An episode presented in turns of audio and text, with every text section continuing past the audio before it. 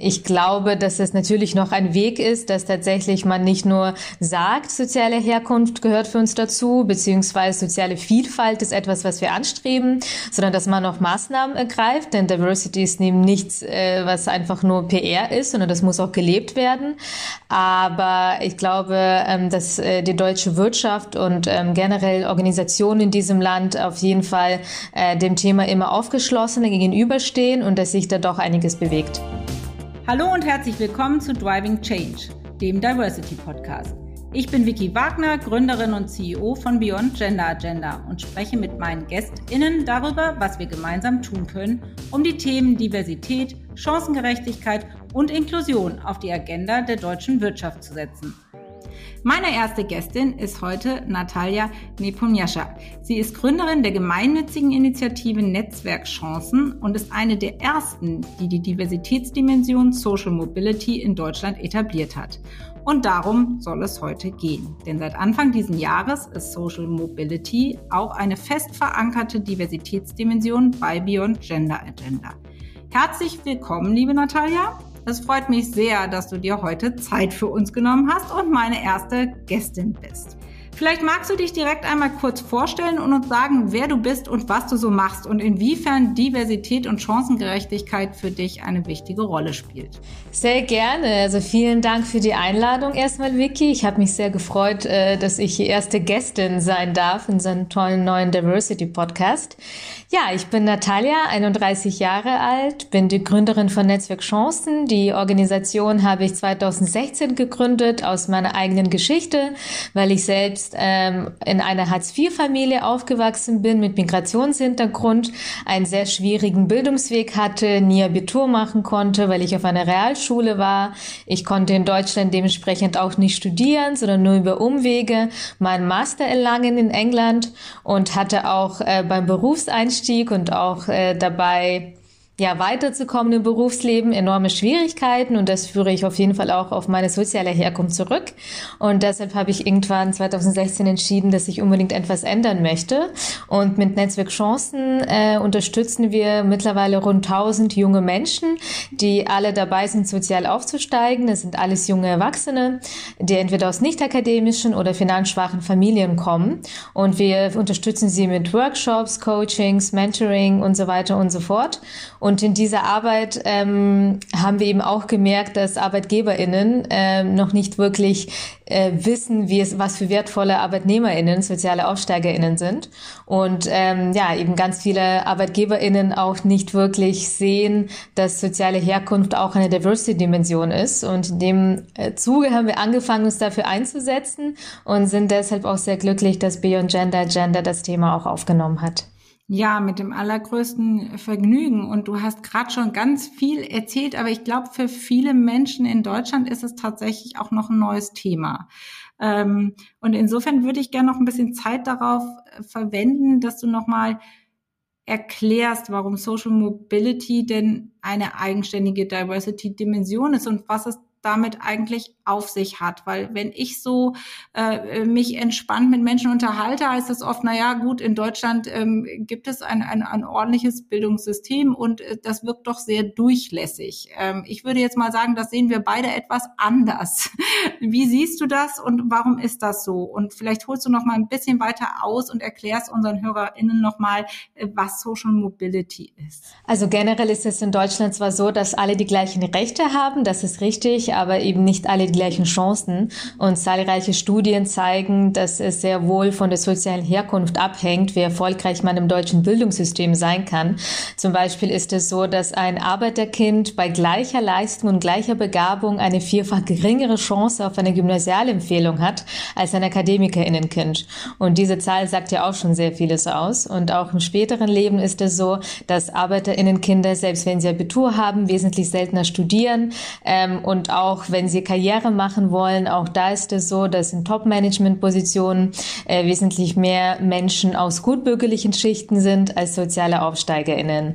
Das heißt, da ist auf jeden Fall eine Chancenungleichheit da ähm, und das hat diverse Gründe. Ich glaube, da können wir auch gerne noch draus sprechen kommen, warum das auch notwendig ist, das anzuerkennen. Generell ist es so, ähm, dass äh, soziale AufsteigerInnen eben Menschen sind, die entweder aus finanzschwachen oder aus nicht akademischen Familien kommen. Ähm, es gibt natürlich auch äh, Menschen, deren Eltern studiert haben, äh, die aber trotzdem äh, sehr finanzschwach aufgewachsen sind ähm, und dementsprechend auch oft unteren sozialen Schichten zugerechnet werden. Wenn es darum geht, ähm, warum ähm, soziale Herkunft eine wichtige Diversity-Dimension ist, äh, für mich liegt es auf der Hand, äh, denn ähm, wenn Menschen aus unterschiedlichen unterschiedlichen sozialen Schichten kommen, denken sie auch unterschiedlich. Und das ist ja genau das, was Diversity ausmacht, dass Menschen unterschiedlich an Lösungen herantreten, unterschiedlich an Herausforderungen herantreten, unterschiedliche gesellschaftliche Schichten repräsentieren und eben zusammen durch diese, äh, dieses Zusammenkommen ähm, von diversen Meinungen auch tatsächlich Innovation entsteht und die allerbesten Lösungen entstehen. Und dazu gehört eben auch, dass Menschen aus verschiedenen sozialen Schichten kommen. Ähm, und ich glaube, ein wichtiger Aspekt, gerade bei sozialen AufsteigerInnen, ähm, ist auch noch, dass, wie ich schon davor gesagt habe, sie ähm, eigentlich sehr ähm, ja, tolle ArbeitnehmerInnen sind, weil sie eben sehr durchsetzungsstark sind, weil sie gucken mussten, wie sie trotz sehr schlechter Startbedingungen trotzdem ihren Weg gehen. Sie sind sehr lösungsorientiert, weil ihnen niemand vorgezeigt hat, wie äh, der Weg äh, gehen kann. Sie mussten sich selber diese Lösung erarbeiten und sie sind auch sehr empathisch, weil sie sich ständig auf Menschen, äh, sehr unterschiedlich sind, einstellen müssen. Denn natürlich, wenn man äh, zwischen seiner ursprünglichen sozialen Schicht und der neuen sozialen Schicht jongliert, dann muss man sich entsprechend ständig auf neue und unterschiedliche Menschen einstellen. Und Empathie ist ja durchaus auch eine Fähigkeit, die Arbeitgeberinnen heutzutage suchen. Und ich glaube, das sind so die wichtigsten Punkte, die einfach zeigen, ähm, warum soziale Herkunft tatsächlich äh, zu Diversity gehört. Und vielleicht noch ein kurzer Punkt dazu warum diese Ungleichheit eigentlich noch da ist. Ähm, es ist ja so, wie ich gesagt habe, dass die meisten ähm, EntscheidungsträgerInnen in der Wirtschaft äh, heutzutage aus gutbürgerlichen Verhältnissen kommen. Und das ist ja ganz menschlich, dass man Menschen mag, die einem ähnlich sind und auch Menschen fördert, die einem ähnlich sind. Ein ähm, älterer weißer Mann, der aus einer gutbürgerlichen Schicht kommt, fördert auch gerne einen vielleicht jüngeren, aber trotzdem weißen Mann aus einer gutbürgerlichen Schicht, weil dieser Mensch ihm einfach ähnlich ist. Und so entsteht Sympathie. Und dementsprechend haben gerade auch ähm, Menschen, die aus unteren sozialen Schichten kommen, auf jeden Fall wesentlich schlechtere Chancen, weil die EntscheidungsträgerInnen sich wesentlich seltener in ihnen wiederfinden. Und das ist eben auch ein Punkt, weshalb wir uns zum Beispiel für Unconscious Bias Schulungen aussprechen, denn jeder und jede von uns hat eben Vorteile, ich habe sie auch und es ist auf jeden Fall sehr wichtig, diese zu erkennen, ähm, anzuerkennen, dass man sie hat und dann auch daran zu arbeiten, dass man möglichst vorurteilsfrei an Menschen herantritt. Absolut und danke für diese jetzt sehr verständliche Erläuterung. Ich glaube, das hilft nochmal an der einen oder anderen Stelle, das Thema sich besser zu erschließen. Und du hast eben unter anderem gesagt, dass eben zum Beispiel ähm, je nach Herkunft es auch deutlich schwieriger ist, eine Empfehlung für äh, das Gymnasium ähm, zu, zu erhalten. Und da frage ich mich, wo setzt ihr bei, mit Netzwerkchancen an? Ist das bereits ähm, im, im Schulsystem? Wo, wo fangt ihr an, äh, für Veränderung zu werben und euch dafür einzusetzen? Netzwerk Chancen hat zwei Programme. Das ist einmal Netzwerk Chancen Dialog und einmal Netzwerk Chancen Aufsteiger. Netzwerk Chancen Dialog setzt tatsächlich wesentlich früher an. Das ist unser Förderprogramm für soziale Organisationen, die mit Kindern und Jugendlichen arbeiten. Das heißt, bei diesem Programm wirken wir nur äh, mittelbar, weil wir eben mit anderen Stiftungen zusammenarbeiten, mit anderen zivilgesellschaftlichen Organisationen. Wir versuchen, sie dabei zu unterstützen, wirkungsvoller zu werden, indem wir ihnen Workshops anbieten Expertisen zu Themen wie Lobbying, Medienarbeit, Fundraising und so weiter. Und ähm, im Rahmen von diesem Programm Netzwerk Chancen Dialog machen wir auch Advocacy-Arbeit. Das heißt, wir haben tatsächlich Lösungen erarbeitet für äh, mehr Chancengleichheit im Bildungssystem und auch, ähm, ja, was äh, auch die berufliche äh, Bildung anbetrifft ähm, und generell ähm, auch Möglichkeiten, die es später noch im Leben gibt. Und das sind meistens politische Lösungen und unser Ziel ist es eben auch, diese Lösungen zukünftigen PolitikerInnen vorzustellen und auch dadurch systemisch mehr Chancen zu erreichen. Das ist eben so dieser Abend, wo wir tatsächlich auch an der Schule ansetzen und auch sogar früher in der frühkindlichen Förderung, ähm, aber ähm, eben eher systemisch wirken wollen. Und Netzwerk Chancen aufsteige, unser zweites Programm, ist eben direkte Unterstützung, allerdings nicht für Kinder und Jugendliche, sondern für junge Erwachsene. Und das ist unser Förderprogramm für über 1000 äh, oder rund 1000 im Moment, hoffentlich bald über 1000 junge Menschen, junge Erwachsene, äh, die wir eben mit Workshops, Einzelcoachings, Mentoring und so weiter unterstützen, damit sie einen guten äh, ja, Berufsstart haben und auch möglichst gut ihre Karriere gestalten können und ihre Talente, ihre Stärken entwickeln können und den Weg gehen können, den sie sich wünschen und den sie sich erträumen. Also ist das dann tatsächlich so eine Art, dürfen wir uns das so vorstellen, so eine One-to-One-Begleitung, dass man wirklich dem einzelnen individuellen Menschen hilft, seine Chancen zu verbessern durch eben diese Trainings und Schulungen? Also es ist im Prinzip ein Baukastensystem, aus dem sich jeder Aufsteiger und jede Aufsteigerin, die bei uns Mitglied ist, äh, was aussuchen kann. Sie können alles nehmen, sie können aber auch sagen, ich brauche gerade nur Mentoring und Workshops brauche ich gerade gar nicht. Oder ich brauche gerade Coaching und äh, Mentoring. Ähm, das heißt, wir äh, schaffen einfach ein Angebot. Das ist ein ziemlich äh, ja, großes Programm, was wir da anbieten. Das sind so sechs, sieben Workshops im Monat und dann eben noch Mentoring, Einzelcoachings, Inspiration Inspirational Talks, Kontakte zu ArbeitgeberInnen und so weiter. Und ähm, es ist so ein bisschen nach dem Prinzip, alles kann, nichts muss. Wer möchte, kann engmaschig äh, praktisch jede Woche oder mehrmals die Woche etwas mit uns zu tun haben und äh, an unseren Angeboten partizipieren. Und äh, man hat aber auch immer die Möglichkeit zu sagen, äh, jetzt gerade brauche ich einfach nichts und komme dann einfach wieder, wenn ich ein Angebot für mich sehe, was ich gerade brauchen kann, was mich gerade unterstützt. Ja, das hört sich nach einem wunderbar ähm, breit gefächerten Angebot an, was dann sehr individuell genutzt werden kann, finde ich ganz großartig. Und äh, du machst das Ganze ja ehrenamtlich, richtig? Wie schaffst du das? Woher nimmst du die Energie, den Elan? Man hört es, wie begeistert du über die Sache sprichst. Ähm, scheint ein Herzblutthema zu sein. Aber wie schafft man das ehrenamtlich neben einem Haupterwerbsjob? Ja, das ist ehrlich gesagt gar kein großes Problem. Ich werde das wahnsinnig oft gefragt. Ähm, und da ist meine Antwort immer, ich glaube, das ist wesentlich schwieriger, ein Kind zu haben und einen Vollzeitjob, weil einem Kind kannst du eben nicht sagen, das ist jetzt 23 Uhr, ich gehe ins Bett, äh, wir sprechen morgen weiter. Und Netzwerk Chancen kann ich das schon sagen, hey, ich bin jetzt müde, ich mache mal Wochenende weiter wahrscheinlich oder eventuell morgen Abend. Ähm, ich glaube generell Spaß beiseite, dass ich sehr ergebnisorientiert bin und dass ich sehr effizient arbeite und sehr, sehr stark priorisiere. Ich glaube, unsere Stärke als Netzwerkchancen ist auf jeden Fall, dass uns ähm, Effizienz wahnsinnig wichtig ist. Das heißt, dass wir vor jeder Aufgabe, bevor wir sie anfassen, uns immer fragen, lohnt sich dieser Input für den möglichen Output, den wir dadurch generieren. Und wenn wir merken, das ist jetzt gerade eine Sache, wenn wir uns ähm, an die rantrauen, investieren wir vielleicht 30, 40 Stunden ehrenamtliche Arbeit und die Wahrscheinlichkeit, dass daraus etwas wird, ist sehr gering, dann fangen wir damit einfach gar nicht erst an.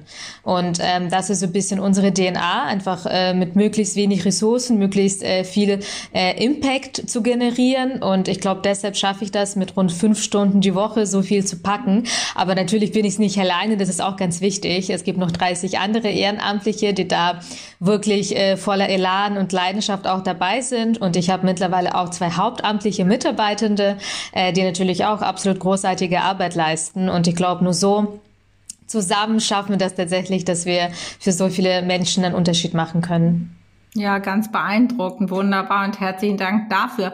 Jetzt äh, sagst du, du priorisierst oder ihr priorisiert sehr stark und ihr habt natürlich ein Auge auf die Entwicklung. Würdest du denn sagen, dass sich in den letzten Jahren schon was in dieser Hinsicht getan hat oder wie bewertest du den Status quo? Also ich weiß noch, als wir angefangen haben 2018 und mit diesem Thema rausgegangen sind, dass auch soziale Herkunft zu Diversity gehört, äh, da ähm, war das so, dass die meisten Türen für uns verschlossen geschlossen blieben. Ich glaube, dass ähm, einfach dieser gesellschaftliche Umschwung noch nicht da war oder man noch nicht bereit war, äh, in der Diversity Community sich dafür zu öffnen. Und ich glaube, dass da 2020 auf jeden Fall sehr viel passierte, sich einige geöffnet haben. Ich glaube, dass immer mehr Unternehmen sich dem Thema gegenüber auch öffnen. Ich habe ja wirklich in den vergangenen zweieinhalb Jahren, fast drei bald, irgendwie ständig Interviews dazu gegeben, ständig die Werbetrommel für das Thema gerührt und glaube, dass tatsächlich sich da ähm, doch einiges getan hat. Äh, und ähm, ich glaube, dass es natürlich noch ein Weg ist, dass tatsächlich man nicht nur sagt, soziale Herkunft gehört für uns dazu, beziehungsweise soziale Vielfalt ist etwas, was wir anstreben, sondern dass man auch Maßnahmen ergreift, denn Diversity ist eben nichts, äh, was einfach nur PR ist, sondern das muss auch gelebt werden. Aber ich glaube, ähm, dass äh, die deutsche Wirtschaft und ähm, generell Organisationen in diesem Land auf jeden Fall äh, dem Thema immer aufgeschlossen gegenüberstehen und dass sich da doch einiges bewegt. Absolut, das beobachte ich auch und das finde ich sehr erfreulich, aber es kann natürlich noch viel mehr passieren und insofern ja, freue ich mich da sehr über dein Engagement. Und jetzt hast du so ein bisschen die Seite des Arbeitgebermarkts, ähm, der Wirtschaft beleuchtet. Ähm, wie ist das, wie bewertest du die Veränderung, die sich vielleicht auch in der Gesellschaft vollzogen hat? Ähm, von den Menschen, die euch ansprechen, die ähm, vielleicht nach Hilfe oder nach Austausch suchen, ähm, ist das Thema auch ähm, einfacher geworden? Ist es für junge Menschen heute, die eine soziale Veränderung oder einen Aufstieg ähm, antreiben, einfacher, ähm, sich Hilfe zu suchen oder fällt es Ihnen vielleicht auch leichter, damit offen umzugehen mit dem Thema und auf euch vielleicht zuzugehen oder überhaupt darüber zu sprechen? Ich komme so ein bisschen von dem Begriff soziale Scham. Gibt es den noch oder hat sich da was getan? Wie ist deine Meinung dazu? Also es gibt auf jeden Fall äh, weiterhin soziale Scham. Ähm, Netzwerkchancenaufsteiger gibt es erst seit etwas über zwei Jahren. Das heißt, jetzt, das ist, glaube ich, ein viel zu kurzer Zeitraum, um zu sagen, ob sich jetzt in diesem Zeitraum schon etwas getan hat. Äh, das, äh, glaube ich, kann ich nicht wirklich beurteilen. Dafür ist es wirklich zu kurz. Es ist, glaube ich, auf jeden Fall so, ähm, dass viele Leute nicht drüber sprechen möchten, aus was für Verhältnissen äh, sie kommen, gerade wenn es die unteren sozialen Schichten sind. Ich denke, das liegt daran, dass generell die unteren sozialen Schichten von vielen als etwas Schmuddliges wahrgenommen werden, wenn auch vielleicht irgendwo unterbewusst. Aber man verbindet das mit Gosse, äh, mit etwas, womit man eigentlich nicht so viel zu tun haben möchte. Und das ist auch der Grund, warum ehrlicherweise wir auch Mitglieder bei uns haben, die zum Beispiel nicht auf Fotos bei Social Media verlinkt werden möchten, weil sie sagen, ich möchte eigentlich nicht, dass alle wissen, dass ich da Mitglied bin und damit über meine soziale ähm, Herkunft erfahren. Gleichzeitig ähm, glaube ich auch, ähm, dass durchaus äh, Chancen müssen sich ähm, sozialen Aufsteigerinnen öffnen durch den demografischen Wandel. Denn das ist so, äh, dass ArbeitgeberInnen und sehr, sehr viele gerade händeringend auf der Suche nach jungen Talenten sind. Und ähm, das führt natürlich dazu, dass auch soziale AufsteigerInnen bessere Chancen haben. Aber ich glaube, auch da ist es so, dass es wichtig ist, dass, ähm, ja, dass sie gefördert werden, dass jeder Mensch auch individuell gefördert wird, dass ArbeitgeberInnen auch äh, jeden ähm, Menschen äh, mit seinen individuellen Stärken und Kompetenzen als wertvoll ansehen. Und ähm, ich glaube, dass es nicht nur sozialen AussteigerInnen hilft, sondern generell allen ArbeitnehmerInnen. Ähm, und äh, dass wir dann generell alle zusammen als deutsche Wirtschaft und Gesellschaft mehr schaffen können. Absolut. Ähm, was mich noch interessieren würde, Natalia, ist so deine Einschätzung des internationalen Vergleichs. Ähm, würdest du sagen, dass wir in Deutschland uns besonders schwer tun oder nehme ich das falsch wahr? Ich glaube, dass es sehr stark davon abhängt, welche Länder man sich anschaut. Und äh, Vergleiche gibt es, wenn, dann eher im Schulsystem. Und da ist es auf jeden Fall so, dass Deutschland eines der ganz, ganz wenigen Länder ähm, ist, äh, das sich noch das mehrgliedrige Schulsystem leistet. Das heißt, auf den meisten anderen, in den meisten anderen Ländern ist es so, dass es eigentlich äh, so ist, dass Kinder äh, bis zum Abitur auf einer Schule bleiben können. Natürlich ist es so, wenn sie die Leistungen nicht bringen oder die ähm, Hochschulreife Reife gar nicht ähm, anstreben, dann können sie von der Schule auch früher abgehen. Aber es ist auf jeden Fall sehr, sehr ungewöhnlich, dass man heutzutage noch ein Schulsystem hat, in dem Kinder früh getrennt werden und auf Schulen ähm, geschickt werden, äh, auf denen sie gar keine Chance haben, die Hochschulreife ähm, zu erlangen. Und äh, ich glaube, das ist auf jeden Fall ein, ähm, sehr wichtiger Punkt, der eben Chancengleichheit verhindert. Denn es gibt ja schon die Studien, die ich zitiert habe, die eben zeigen, dass es sehr oft von der sozialen Herkunft abhängt, auf was für eine weiterführende Schule das Kind kommt. Ähm, und das führt dann natürlich dazu, dass äh, Kinder, die vielleicht sehr talentiert sind, äh, aber auf eine Hauptschule kommen, überhaupt nicht die Möglichkeit bekommen, ihre Stärken und Talente zu entfalten. Und klar kann man immer sagen, dass sie später immer noch ihr Abitur nachholen können. Das ist sicherlich theoretisch möglich und es gibt immer wieder Ausnahmen, die das machen. Aber was in der Theorie möglich ist, ist nicht immer so einfach in der Praxis. Und das darf man nicht vergessen, dass überall da, wo Brüche entstehen, auch Barrieren entstehen. Und das ist eine riesen Barriere nach der Hauptschule dann auch irgendwie über zig Umwege ähm, äh, seine Hochschulreife äh, nachzumachen. Äh, und das ist für mich eben auf jeden Fall etwas, diese Mehrgliedrigkeit, die äh, dazu führt, dass viele, viele Kinder nie die Möglichkeit erhalten, die Hochschulreife zu erlangen. Auf jeden Fall ein sehr großes Manko unseres Systems. Und ich würde mich sehr freuen, wenn wenn wir das irgendwann mal überwinden können und wenn alle Kinder und Jugendlichen auf sehr gute Gemeinschaftsschulen gehen, an denen wirklich jedes Kind individuell gefördert wird mit seinen Stärken, diese Stärken auch entwickeln kann äh, und da tatsächlich auch den Beruf ergreifen kann, der zu ihm oder zu ihr perfekt passt. Ja, wunderbar. Das ähm, hoffe ich auch. Da muss ich also noch was tun. Dann haben wir zum Schluss unserer Podcast-Aufnahme noch die Rubrik Ask Me Anything. Hast du irgendeine Frage, die du mir gerne stellen möchtest, Natalia? Ja, super, super gerne. Also liebe Vicky, du bist auf jeden Fall ein sehr großes Vorbild von mir. Äh, einfach als eine super starke Frau, die äh, in kürzester Zeit sehr, sehr viel äh, erreicht hat, auch gerade mit Beyond Gender Agenda. Von daher meine erste Frage an dich, ob du Karrieretipps für jüngere Frauen hast oder was würdest du deinem jüngeren Ich jetzt für Karrieretipps geben? Ja, ähm, tatsächlich, äh, vielen Dank erstmal für die Frage. Ähm und für die, deine netten Worte. Ähm, aber ich glaube tatsächlich ganz wichtig ist der Glaube an sich selbst. Und das ist natürlich in jungen Jahren besonders schwierig. Aber sich treu zu bleiben und an das zu glauben, was einen antreibt und was man gerne macht, ist, glaube ich, tatsächlich schon die halbe Miete, wie man so schön sagt.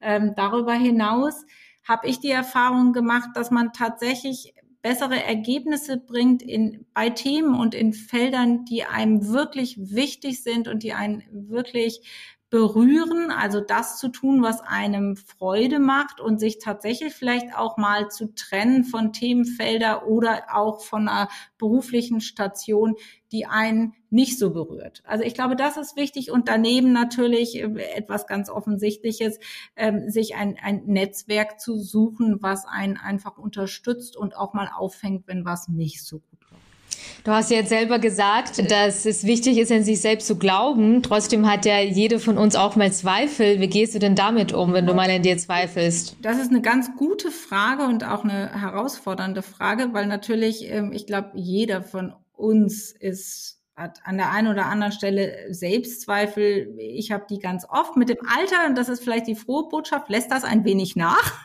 ähm, weil man dann einfach auch schon ein Stück Weg hinter sich gebracht hat, der einem an der einen oder anderen Stelle auch Selbstsicherheit mitgibt.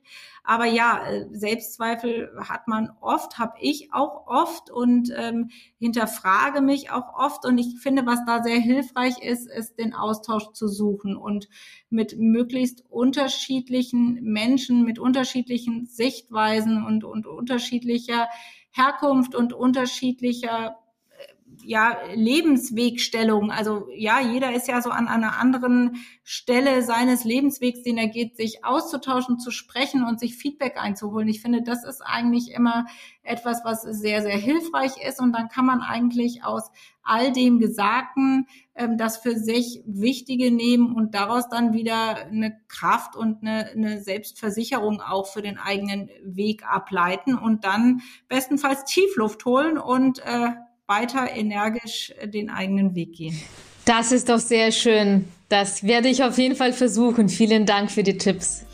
Sehr gerne. Ähm, damit sind wir leider schon am Ende, Natalia, aber ich bin mir sicher, wir werden im Rahmen dieses Podcasts ähm, nach einer gewissen Zeit nochmal sprechen und eben auch schauen, weil das interessiert mich persönlich auch sehr, wie das Thema sich weiterentwickelt und ja, von euren Fortschritten können auch wir sehr viel lernen. Ich finde generell, du bist ein ganz leuchtendes Beispiel für persönliches und wunderbares Engagement, was uns einfach auch als Land, Wirtschaft und Gesellschaft weiterbringt. Also ich danke dir sehr für deine Zeit und dein Engagement.